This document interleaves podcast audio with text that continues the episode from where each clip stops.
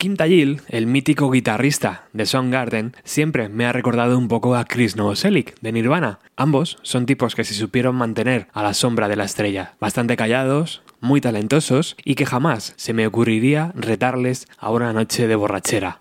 Como podéis observar, esta semana son los propios músicos los encargados de contarnos cuáles son sus discos favoritos, y hoy es el turno de Kim Tajil, quien por cierto, hace un tiempo visitaba España con NC50. Tayil es licenciado en filosofía por la Universidad de Washington. Aunque nació en Seattle, parte de su niñez la pasó en Chicago, debido a un cambio de trabajo de su padre. Allí, en Chicago, coincidió con Hiro Yamamoto. Ambos decidieron mudarse a Olympia, pero como no encontraban trabajo, acabaron en Seattle. En aquella ciudad alquilaron un par de habitaciones y tuvieron la suerte de que en esa misma casa vivía Chris Cornell. Y como podéis imaginar, el resto es ya historia. Garden se convirtieron en una de las bandas más importantes de la explosión del grunge. Y precisamente por eso, porque casi casi lo crearon ellos y lo vivieron en primera persona, que King nos cuente hoy cuáles son sus discos favoritos del género es un auténtico lujo. Pero antes de escuchar ese listado, vamos a retroceder a 1996, cuando la banda lanzaba Down on the Outside, el único disco de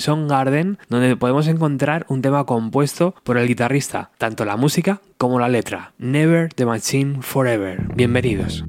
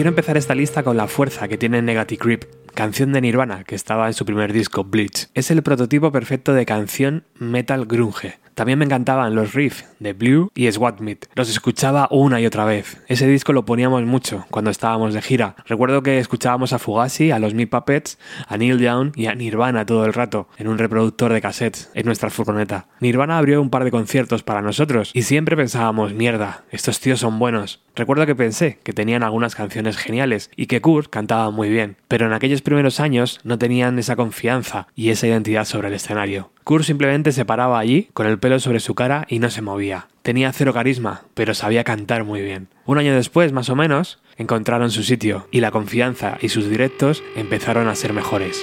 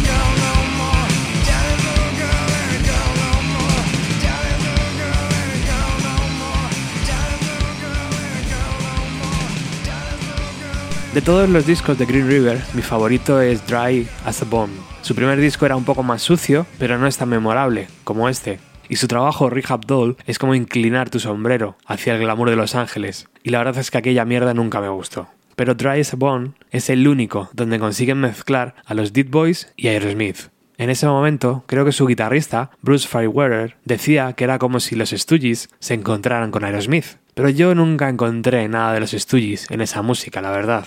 También me encanta este LP por su presentación. El diseño que hace Jace Feynman es único. Además, me gusta mucho que sea un disco rápido. 5 o 6 canciones y todas son bastante fuertes.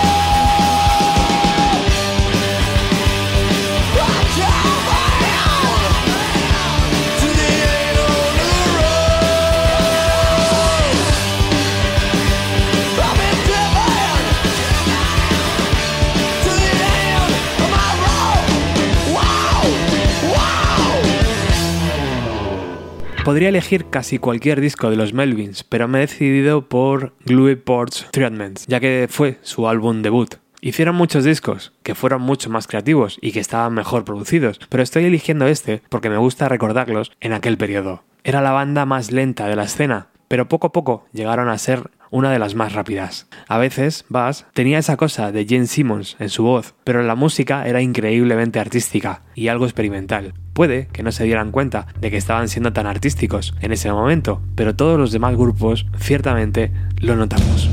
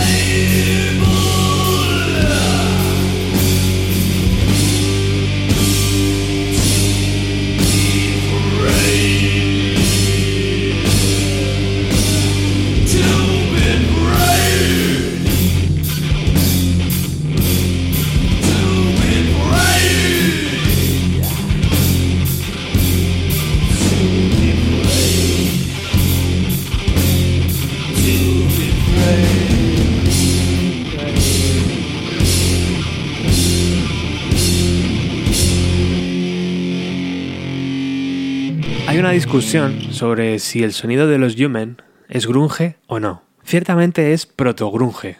Todo el mundo los admiraba. Eran distintos a todas las bandas de Seattle a principios de los años 80. La mayoría de bandas de la ciudad eran un poco malas porque mezclaban el new wave con algún tipo de rock de universidad. Pero luego llegaron ellos, los Yumen, con esos ritmos irregulares, ingeniosos y además con mucho carisma. Todos en esa maldita banda tenían presencia. Fue muy divertido verlos y su forma en cómo se relacionaban con el público y entre ellos era excelente.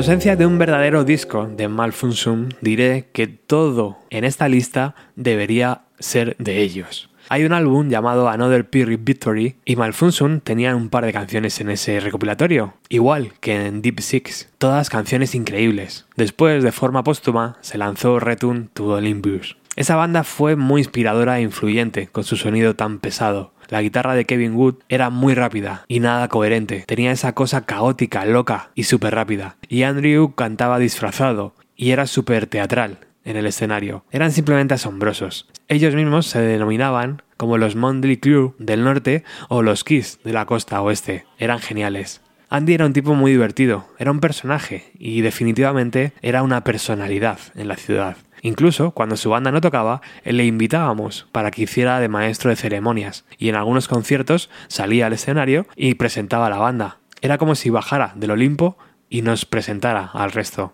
Era genial verle con aquellas botas gigantes y con todo ese maquillaje.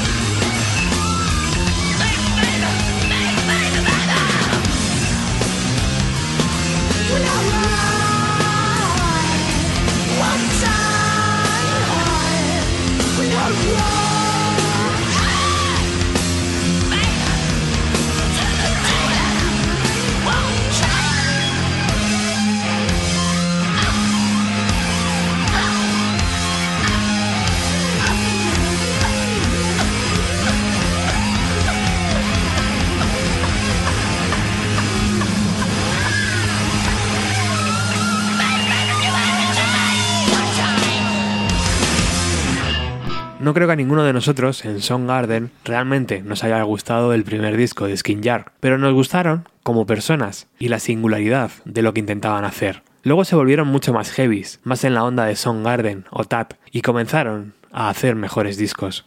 Jack Endino fue un guitarrista experimental, pero con fuertes tintes de rock. Él fue el primero que me habló de bandas como los Boogie o Grand Hats a principios de los años 80. Y por supuesto, Jack amaba a los Black Sabbath. Le gustan mucho los grandes riffs de guitarra. Cuando adaptaron su sonido, su cantante, Ben, pudo desarrollar las letras y las melodías para encajarlas mejor. En Soundgarden nos quedamos con lo mejor de Skin Jar, su batería, Matt Cameron.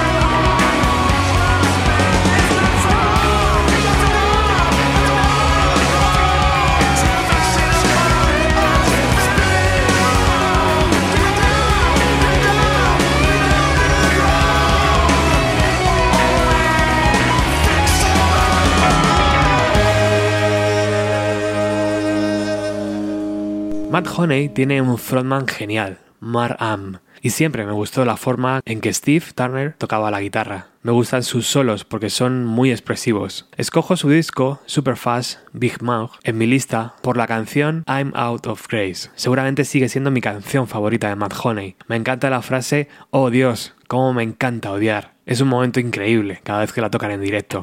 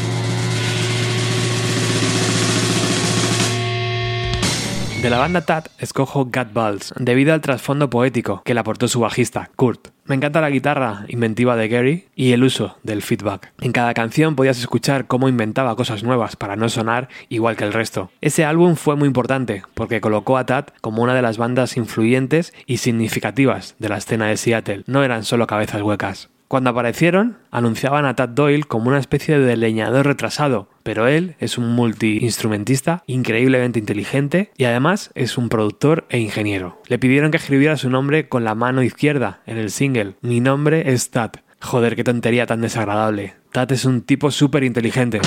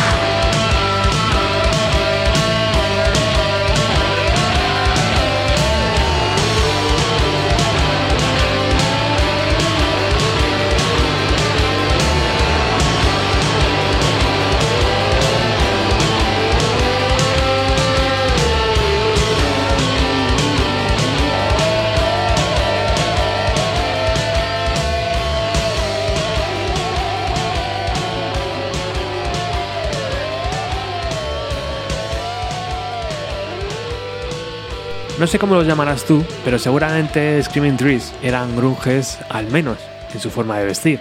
Llevaban más franela que nosotros. Me gusta mucho su disco Clairvoyance de 1986, pero mi canción favorita seguramente sea I See Stars, seguida de Orange Aeroplane. Su influencia e impacto sobre nosotros y en Seattle fue definitivamente significativo. Fueron influyentes en conseguir que pudiéramos firmar con un sello discográfico, vinieron a vernos al concierto que dimos en Ellersburg, en Washington, y nos presentaron a gente del sello discográfico. SST era nuestro sello favorito a principios de los años 80. Ben Sepper, nuestro bajista, ha trabajado mucho con Mark Lanegan y Chris Cornell coprodujo el disco Uncle Anesthesia de Screaming Trees. Eran parte de la familia e incluso durante un tiempo compartimos manager, Susan Silver.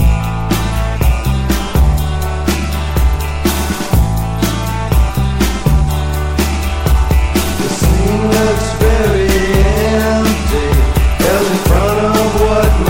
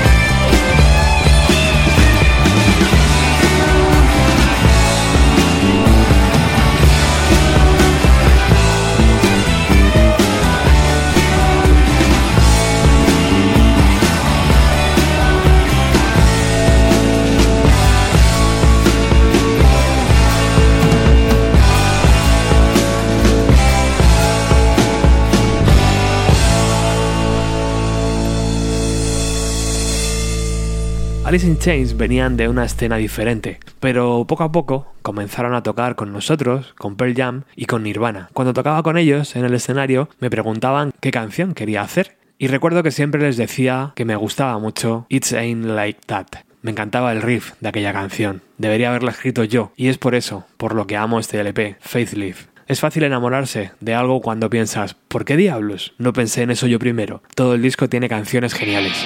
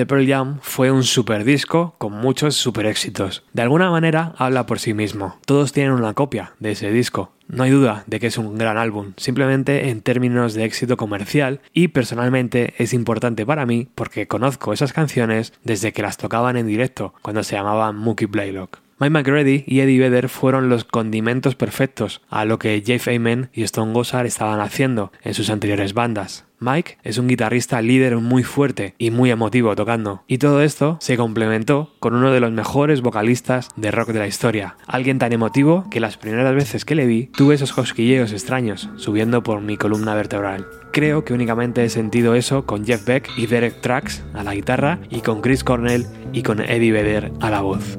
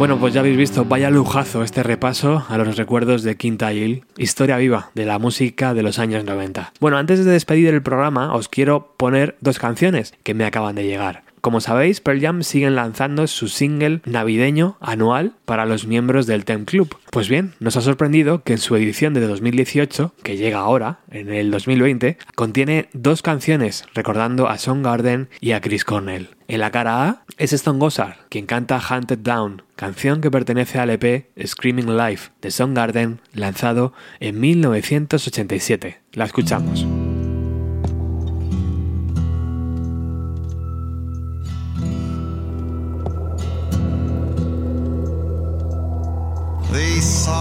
The day and you were leaving. Now they run to hunt you down. Dogs lead the chase and you're bleeding. They run to hunt you down. Your narrow escapes wipe the smile from your face. Those starved dogs howling run to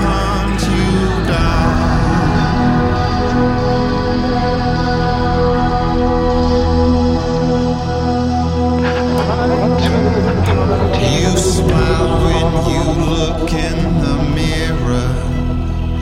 The tears have left your eyes.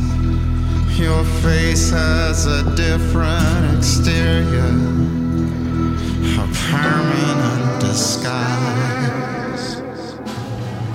Your narrow escapes wipe the smile from your face. Those star dogs run to hunt you down.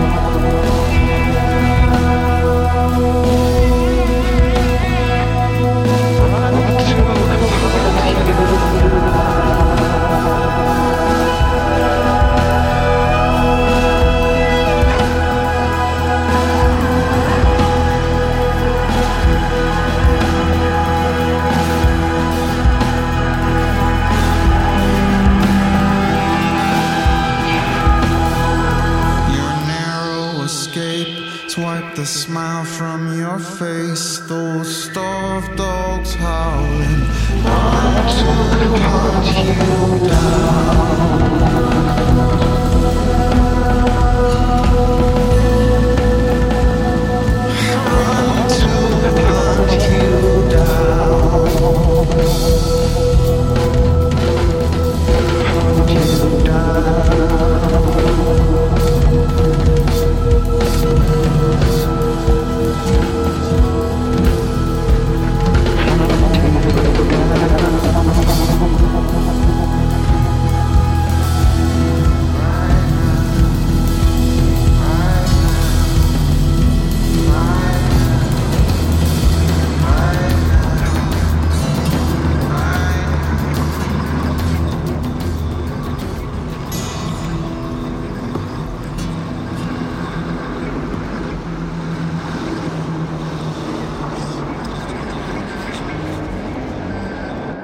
Y en la cara B de ese single de Pearl Jam encontramos Missing, un tema de la mítica cinta Ponsier, aquella cinta que se hizo para la película Singles y que ya hemos hablado varias veces en este programa. Pearl Jam la interpretaron en vivo en su gira del año 2018 y este bonito gesto de Pearl Jam nos sirve para despedir el programa de hoy. Muchísimas gracias por estar al otro lado, por todos los comentarios que dejáis en cada programa y por cada vez que decidís compartir una de nuestras emisiones. Para un programa tan pequeño como este, eso es lo realmente importante, llegar cada vez a más gente. Espero y deseo que estéis todos bien. Seguiremos con las emisiones en Semana Santa. Chao.